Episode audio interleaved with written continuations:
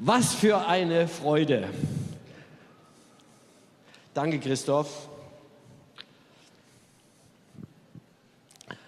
Schön hier zu sein. Ähm, äh, ich beginne mit einer wilden Story. Soll sich ähm, angeblich in den USA zugetragen haben. Also folgendes, ja. Ähm, ein äh, bekannter Professor ist eingeladen in eine Gemeinde und er spricht da zu irgendein Thema und er spricht und er spricht, er redet und er redet und es ist langweilig und immer langweiliger und er hört nicht auf und er redet und er redet. Die Leute werden schon unruhig und äh, plötzlich erhebt sich da ein Mann und geht mit gezückten Revolver auf den Professor zu. Der Professor stockt und wird kreidebleich. Und der Mann mit dem Revolver sagt zu ihm, keine Bange, ich will nichts von Ihnen, ich suche nur den, der Sie eingeladen hat. Also mich hat Christoph eingeladen. Und ich freue mich, dass ich ein Wahnsinnsthema habe. Advent heißt ja Ankunft. Wir haben vier Sonntage im Advent. Dieses Jahr sind es eigentlich nur drei, weil Heiligabend und Advent auf denselben Tag kommt. Und gekommen, ja, was ist denn da eigentlich gekommen? Gekommen aus Liebe, radikal geliebt. Das Christentum ist eigentlich, wenn man, wenn man das auf ein Wort zusammenfassen möchte, es ist eine Bewegung der Liebe und Jesus hat eine Revolution der Liebe gebracht. Und was ist? Jesus ist gekommen, damit wir Gottes Freunde werden, um seine Liebe zu erfahren, damit wir zurückfinden zu unserer tiefsten Bestimmung. Und Jesus hat das ja so schön zusammengefasst. Er ist gefragt worden, was ist das größte Gebot, was ist das Wichtigste? Und er sagt, liebe Gott von ganzem Herzen und deinen Nächsten wie dich selbst. Und ähm, die, die gute Nachricht, Good News für den zweiten Advent. Du bist radikal geliebt. Mein Predigtext ist aus dem ersten Johannesbrief. Das Kapitel 4 ist ein Hammerkapitel.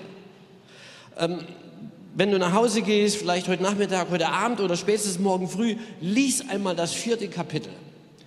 Äh, was da drin steht, ist unglaublich und es geht gleich los. Gottes Liebe zu uns zeigt sich darin, dass er seinen einzigen Sohn in die Welt sandte. Er sandte ihn, um uns die Liebe Gottes zu bringen. Manchmal fragen Leute, ja, was hat er denn gebracht? Was hat sich denn geändert, seitdem Jesus gekommen ist? Jesus hat eine Revolution der Liebe angefangen und wir sind berufen, Gottes Freunde zu werden. Mit der Liebe ist das so eine Sache. Eigentlich habe ich gedacht, also wenn ich höre, dass ein Pfarrer über Liebe predigt, sage ich, ach ja, oh Gott, ja, klar, Gott liebt uns alle, wie wir sind, bla bla bla und sowas.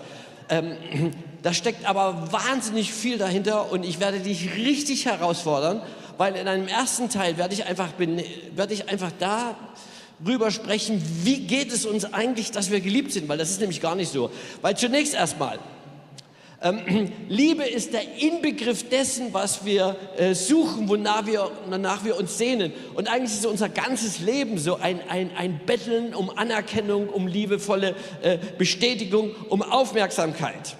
Und es ist lustig, es gibt eigentlich zwei grundsätzliche Strategien, um Liebe äh, und Zuwendung und Aufmerksamkeit zu bekommen. Die erste die erste Strategie möchte ich nennen, ähm, äh, die coole Fassade.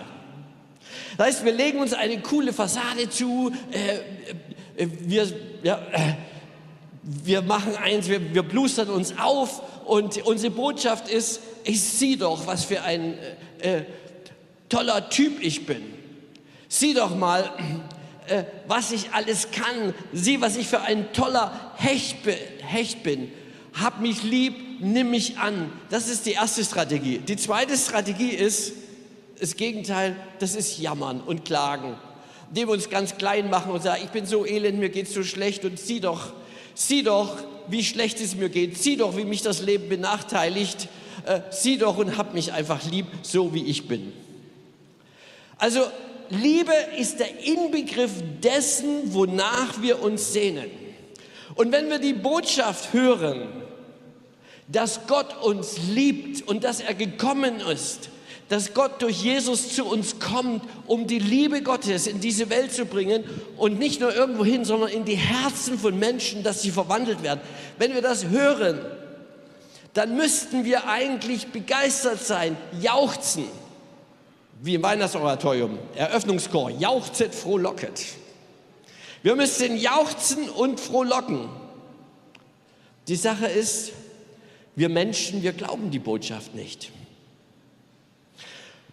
Da gibt es einmal die, die Säkularen, also die Ungläubigen. Wie reagieren sie, wenn sie hört, es gibt einen Gott, der dich liebt? Gott ist Liebe. Wie reagieren sie? Mit Spott und Aggressivität.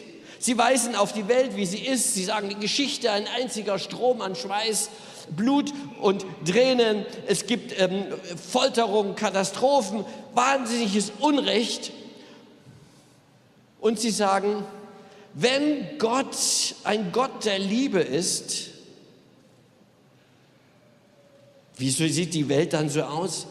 Willst du mich verarschen, wenn du mir was von der Liebe Gottes erzählst? Okay, dass Nichtchristen so argumentieren, das ist einigermaßen nachvollziehbar. Aber wie geht es uns Christen? Wie geht es dir damit, mit der Botschaft, dass Gott dich liebt? Wie geht es den Christen? Haben Sie mit dieser Botschaft keine Probleme? Vertrauen Sie ihr? Stimmen Sie aus tiefstem Herzen dieser Botschaft zu? Sagen Sie, oh ja, toll.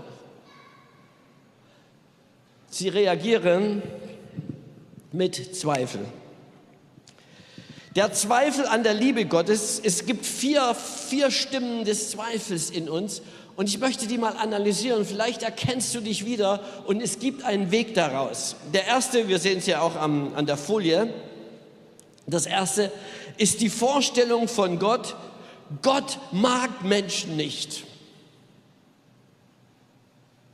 Mir hat meine Frau gesagt, einmal im Monat habe ich das Gefühl, dass Gott ein Frauenhasser ist.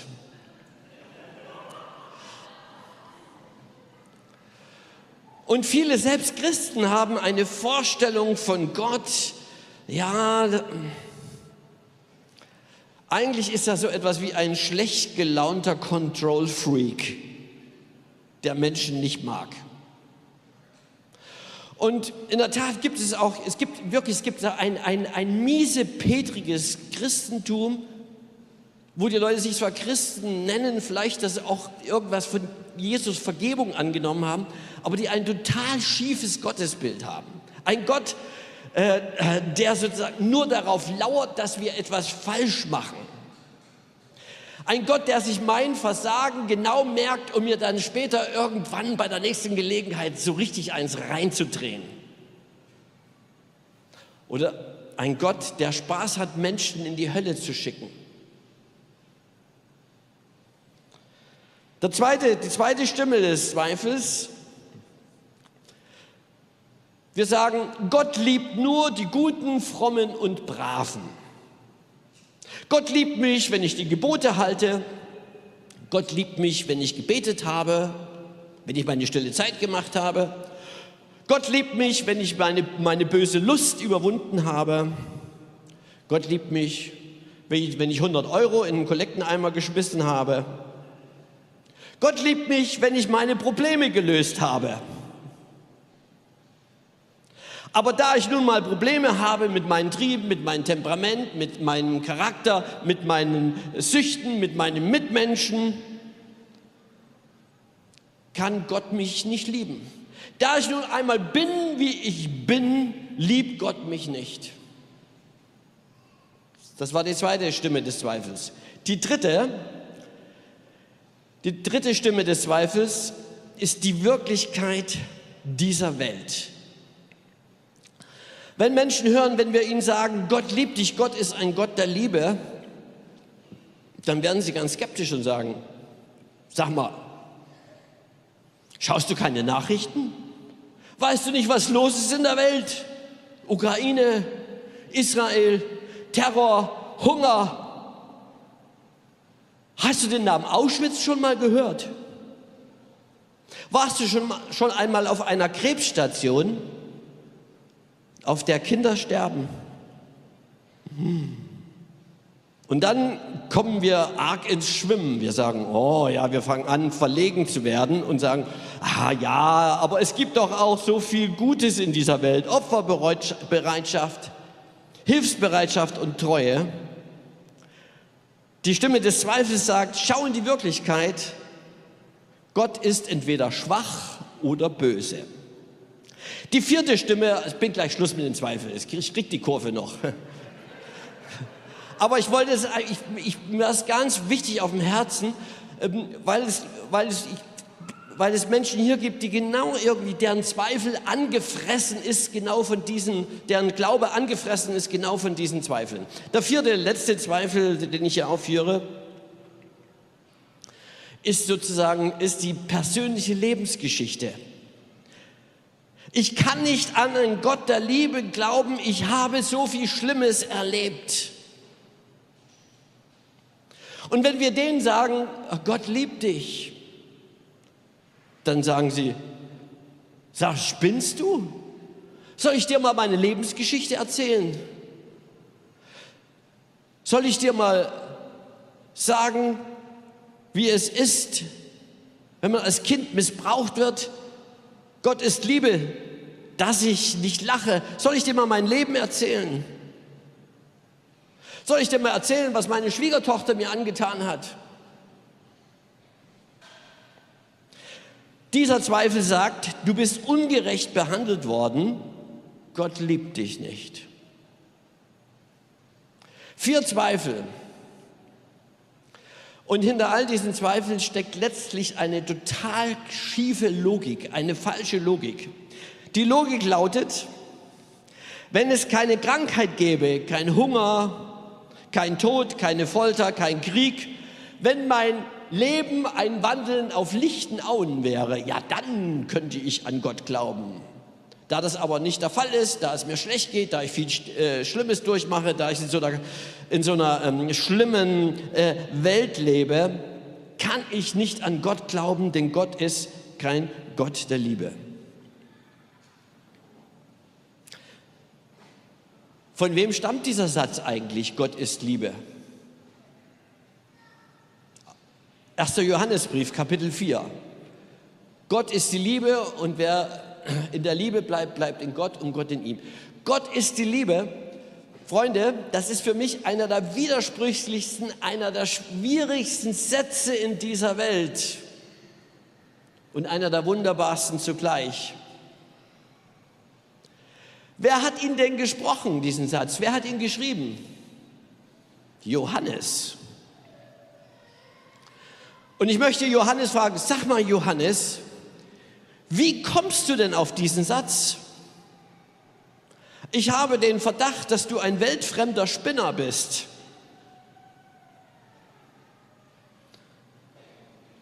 Aber wie war das denn?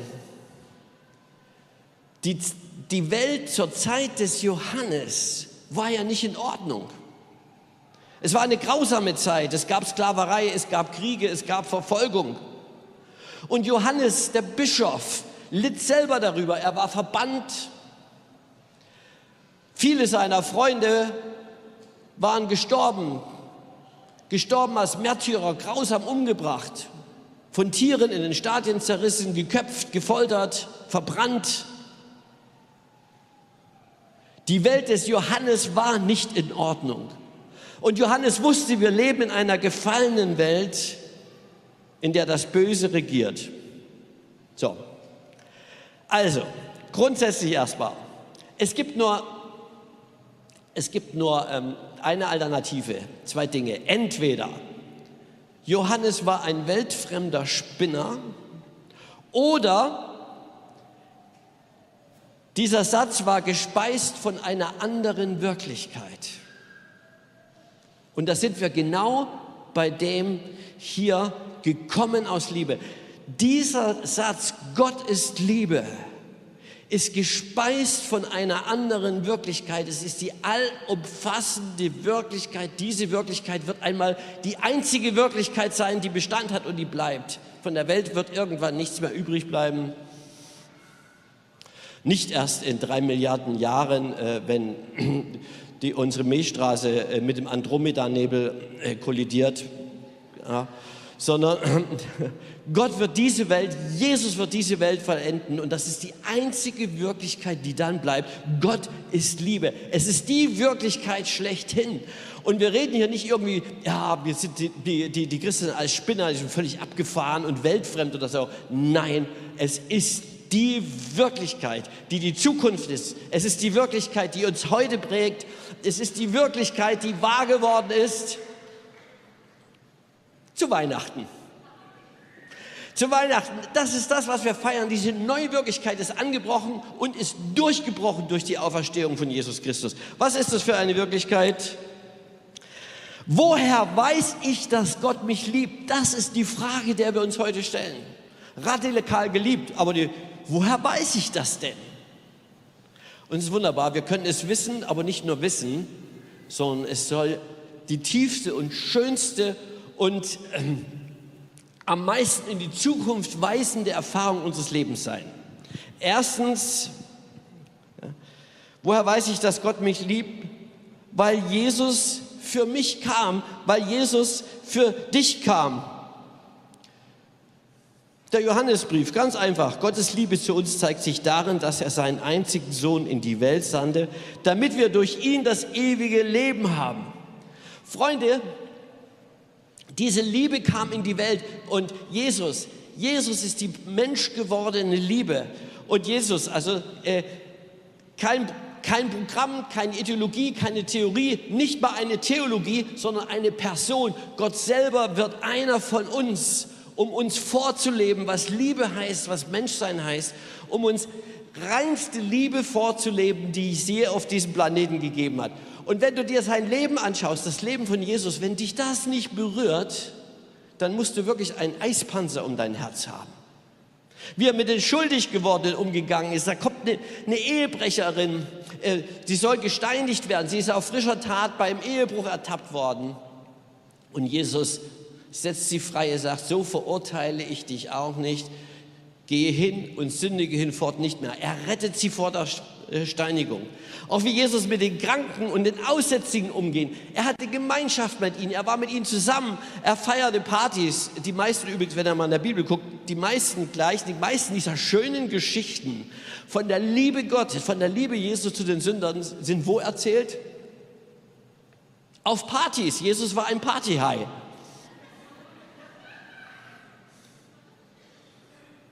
Wenn er da mit den Leuten zusammensagt und die vielleicht eine komische Geschichte erzählt haben, dann sagt er, ich, äh, ich weiß was Besseres.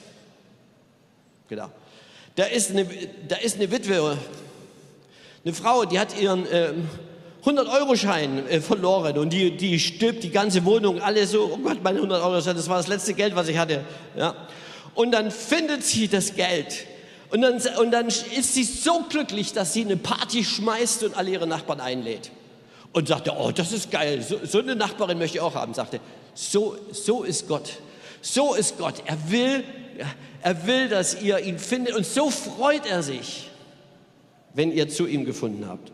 Oder wie Jesus mit den Kranken und Aussätzigen umgeht. Er hatte, äh, äh, mit, mit den Frauen umgeht. Er ehrt Frauen in einer Zeit, wo Frauen verachtet worden und missbraucht wurden. Und er war gern mit Kindern zusammen. Er nahm sie an. Er sagte sogar, ihnen gehört das Reich Gottes. Und wenn ihr das Reich Gottes nicht annimmt wie ein Kind, werdet ihr nicht hineinkommen. Das heißt, was Jesus lebte, war ein einziges Werben, um uns zu sagen, so ist Gott, Gott ist vertrauenswürdig. Und dann erzählt er diese unglaubliche Geschichte vom verlorenen Sohn, wo er ein Gottesbild malt von einem, von einem Gott, der voller Sehnsucht wartet, dass sein verlorener Sohn zurückkommt und dann ihm wieder in seine alten Sohnesrechte eingibt und ihn annimmt. Es ist so radikal. Ich kriege ich krieg feuchte Augen, wenn ich das lese. Ich sage, Gott, bist du wirklich so? Die Botschaft heute ist, so ist er. Und was wissen wir durch Jesus? Gott ist so, und das wissen wir durch Jesus. Und da sind wir beim zweiten Punkt. Woher weiß ich, dass Gott mich liebt? Weil du durch den Tod von Jesus Gottes Freund wirst, weil ich Gottes Freund werde, Erlösung habe. Ja, wir lesen weiter und das ist die wahre Liebe. 1. Johannes 4. Nicht wir haben Gott geliebt, sondern er hat uns zuerst geliebt und hat seinen Sohn gesandt, damit er uns von unserer Schuld befreit. Das heißt, es gibt so eine Trennung, eine Trennung der ähm, Entfremdung. Ich, ich spreche, wenn ich von Sünde rede, spreche ich sehr gerne von Entfremdung. Wir sind zutiefst, also Sünde heißt Trennung von Gott, wir sind zutiefst von Gott entfremdet. Und Jesus ist gekommen, um uns von dieser Entfremdung zu befreien, damit wir Gottes Kind werden und damit wir Gottes Liebe erfahren und Gottes Liebe uns verwandelt und äh, ver verändert. Und, äh, das, und das hat etwas mit dem Kreuz äh, äh zu tun. Römer 5, Vers 8, Gott aber erweist seine Liebe zu uns darin, dass Christus für uns gestorben ist, als wir noch Sünder waren. Darin zeigt sich die Liebe Gottes. Und es ist vielleicht ein bisschen sein, was hat, ja, ja, äh, was hat das für mich zu tun? Ich will nicht, dass jemand für mich stirbt. Doch, Jesus ist für dich gestorben und zwar aus einem ganz bestimmten Grund. Nicht weil, nicht weil Gott ein Sadist ist und seinen Sohn leiden lässt, sondern weil Gott selber, ja, in Christus gegenwärtig war, Gott selber ist. Und Gott selber durchleidet unseren Schlamassel, unsere Schuld, unsere tiefe Gottverlorenheit. Ja, Gott selber leidet, er solidarisiert sich mit uns, damit auch äh, der letzte Depp begreift, dass Gott Liebe ist und dass Gott den höchsten Preis selber zahlt, den es gibt, dass er sich von uns zu Tode bringen lässt. So, so ist Gott. Ja. Martin Luther King, schönes Zitat, hat einmal gesagt, das Kreuz ist ein Zeichen dafür, was Gott tut, um eine zerstörte Beziehung wiederherzustellen. Es geht um Beziehung wiederherzustellen. Und wenn dich das nicht kalt lässt, wie der Sohn Gottes sechs Stunden elendiglich am Kreuz hängt, einfach aus Liebe zu dir, damit du siehst, dass du radikal geliebt bist und Gott nicht irgendwo fern über alles Leid erhaben thront und sagt, mir doch egal, wie es euch da unten geht, sondern Gott, der einer von uns wird und selber leidet.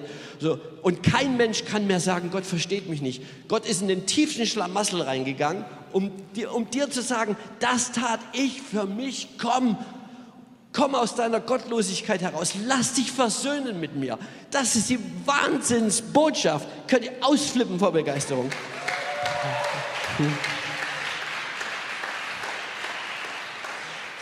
Und diese, diese Botschaft muss Teil eures Lebens werden, meines Lebens werden. Wie geht es in Teil, dass das Teil unseres Lebens wird? Du musst es nehmen, annehmen. Ich will das mal mit einem Beispiel sagen. Äh, Im Jahre 2010 gab es hier in Berlin einen ganz harten Winter mit bis 20 Grad Kälte. Und ich hatte mir vom Sitzen im kalten Auto, keine Sitzheizung gab es damals auch nicht, ja, ich hatte mir eine Blasenentzündung zugezogen. Sehr unangenehm. Ich ging zum Arzt und der verschrieb mir ein Antibiotikum. Und das war der Hammer. Ich nahm das Antibiotikum und nach drei Tagen war das völlig wie weg wieder. Das hat mich begeistert. Ich dachte, was ist da? Wie ist denn das passiert? Und ich ging, äh, wir hatten in der, in der Gemeinde eine, eine Medizinstudentin und ich ging zu der Medizinstudentin und, und ja, du kannst sie mir bitte mal erklären, wie so ein Antibiotikum wirkt. Sie hat es mir erklärt. Und ich habe es nicht verstanden. Aber das war scheißegal. Du musst das Kreuz nicht verstehen, du musst es nehmen. Ich muss nicht verstehen. Ja. Ich muss nicht verstehen, wie ein Antibiotikum wirkt. Du musst, ich muss es nehmen, damit es, damit es mich heilt. Und du musst das Kreuz nehmen, für dich annehmen, und sagen, das tat du für mich, damit es seine Wirkung entfaltet. Ich habe das mal sehr krass erlebt in der kleinen persönlichen, will ich ganz kurz erzählen, ähm, ich kann es nur kurz erzählen, nicht zu breit. Es ist eine Zeit, ähm, wo ich was Schlimmes erlebt hatte und mir ging es echt richtig äh, schlecht und ich war stinkesauer, ist schon viele Jahre her, aber ich war stinksauer auf Gott. Ich dachte, Gott, wie kannst du so, das sowas zulassen in meinem Leben? Wie ist so ein Scheiß passiert? Warum hast du nicht besser auf mich aufgepasst? Also ich war schwer beleidigt. Und was macht man da? Ja, als, ja, als guter Christ habe ich was, ich muss irgendwie meine Beziehung mit Gott klären. Und was habe ich gemacht? Ich habe mich äh, bei katholisch-charismatischen Exerzitien in ein Kloster angemeldet. Exerzitien, das ist so eine Art ähm, äh, Bibel- und Seelsorge-Freizeit. Kurs. So ein paar Tage, eine Woche ging das, glaube ich, oder fünf Tage. Und da war ich dort und man hat da einen persönlichen Spiritual, nennt sich das.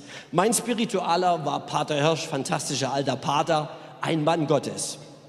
Und mit dem, ja, und mit dem Spiritualen trifft man sich jeden Tag und spricht so die schwierigen Punkte durch. Und ich weiß noch, den ersten Tag habe ich dann erstmal gesagt, ja, ich habe das und das erlebt und wie kann Gott nur und ich war sauer auf Gott und so. Und äh, wie kann Gott so mit mir umgehen? Und dann gab mir der weise, alte, fromme, geisterfüllte Pater einen unglaublich guten Rat. Er hat nicht mit mir argumentiert und Gott verteidigt, hat mir nicht Gott erklärt, warum Gott das zugelassen hat, sondern sagte, du gehst in, die, in unsere Klosterkirche und du nimmst dir viele Stunden Zeit, setzt dich vor das Kreuz und fragst den Gekreuzigten, fragst den Gekreuzigten, erzählst ihm das alles, was du mir erzählst und fragst den Gekreuzigten. Und morgen treffen wir uns wieder und du erzählst mir, was er dir gesagt hat. Cool. Der hat mich also sozusagen an den selber gewandt. Und ich habe genau das gemacht. Ich habe das genau Stunden und was ich da erlebt habe, war zweierlei. Gott hat mir äh, zwei Dinge gesagt. Jesus hat zu mir gesprochen, es hat eine Weile gedauert.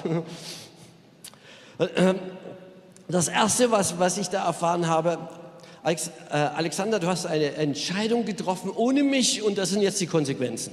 Du bist selber schuld, so ungefähr. Ja. Okay, das war nicht so aufbauend, hatte ich mir schon selber gedacht. Ja.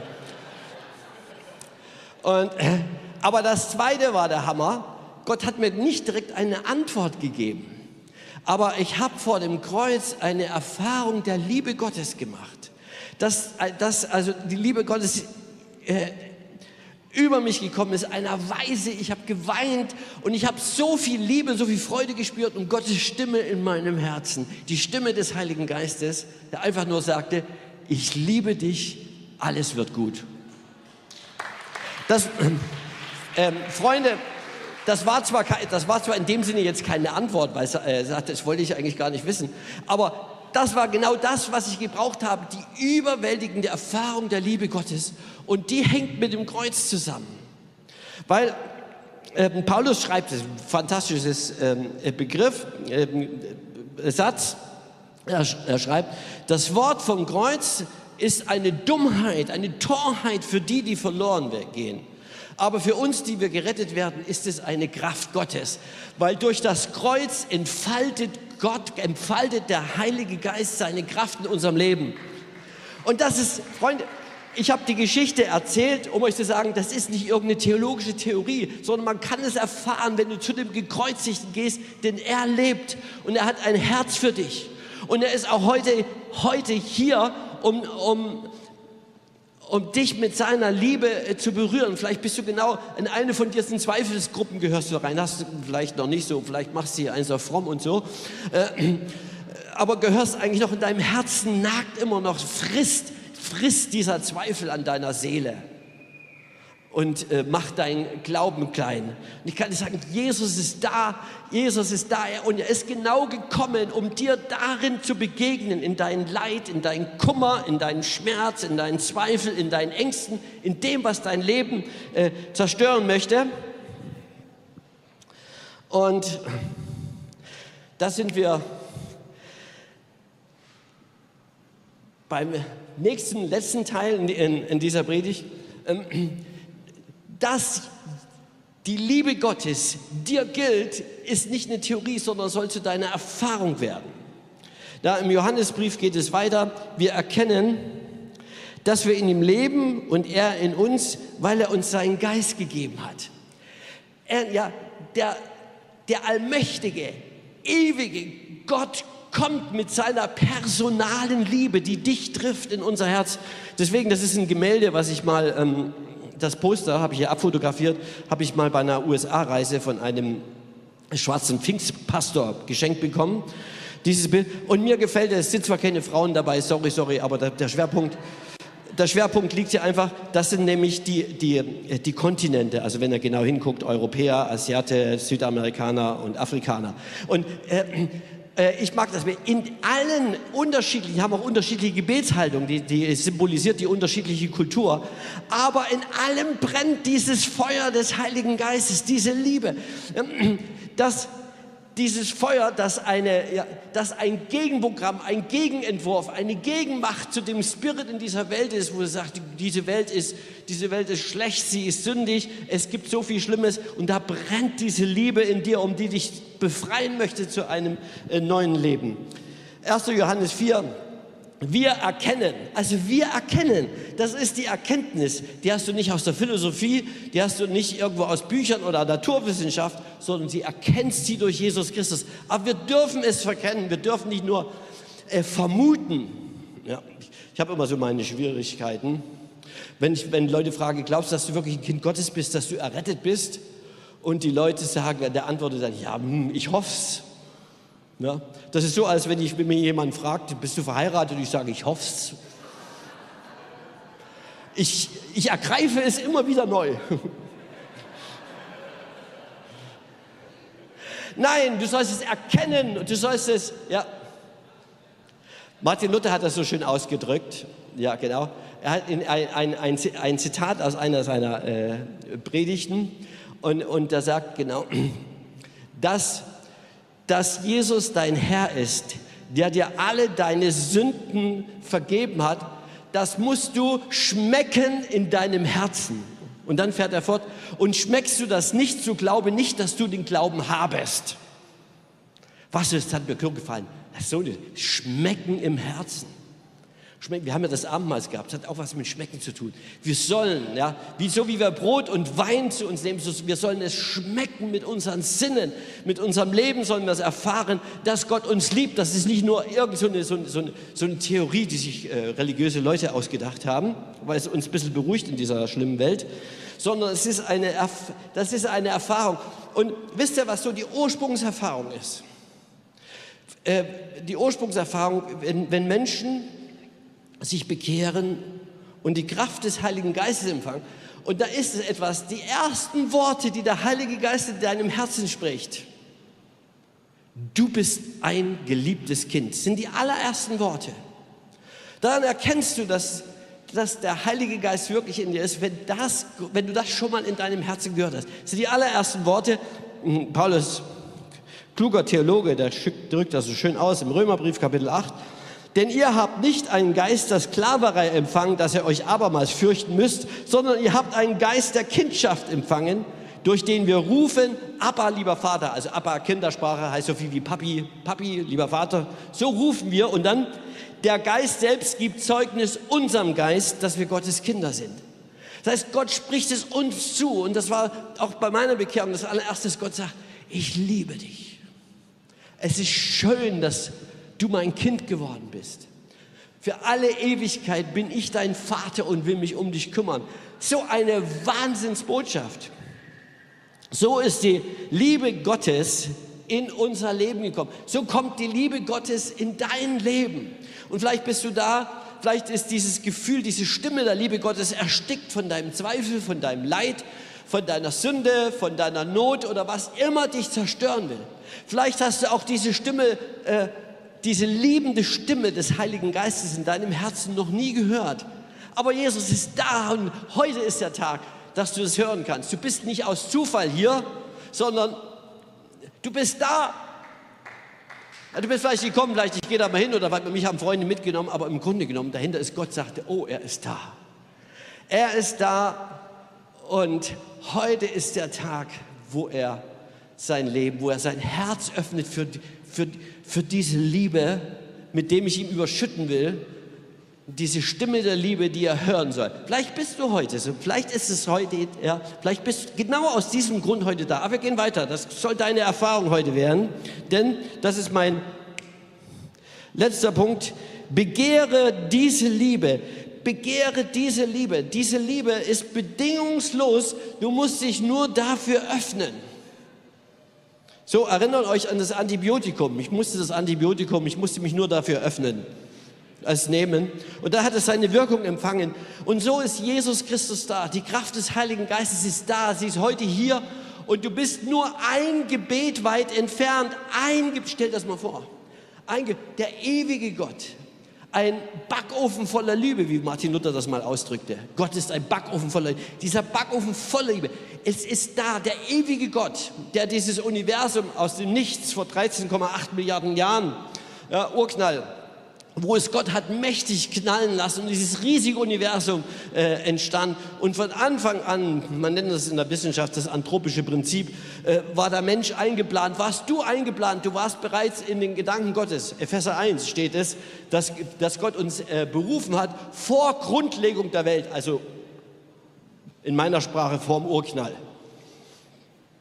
Vorm Urknall wusste Gott, dass es dich gibt und vor dem Urknall wusste Gott, dass er Jesus für dich sendet, damit du die Erfahrung der Liebe Gottes machst.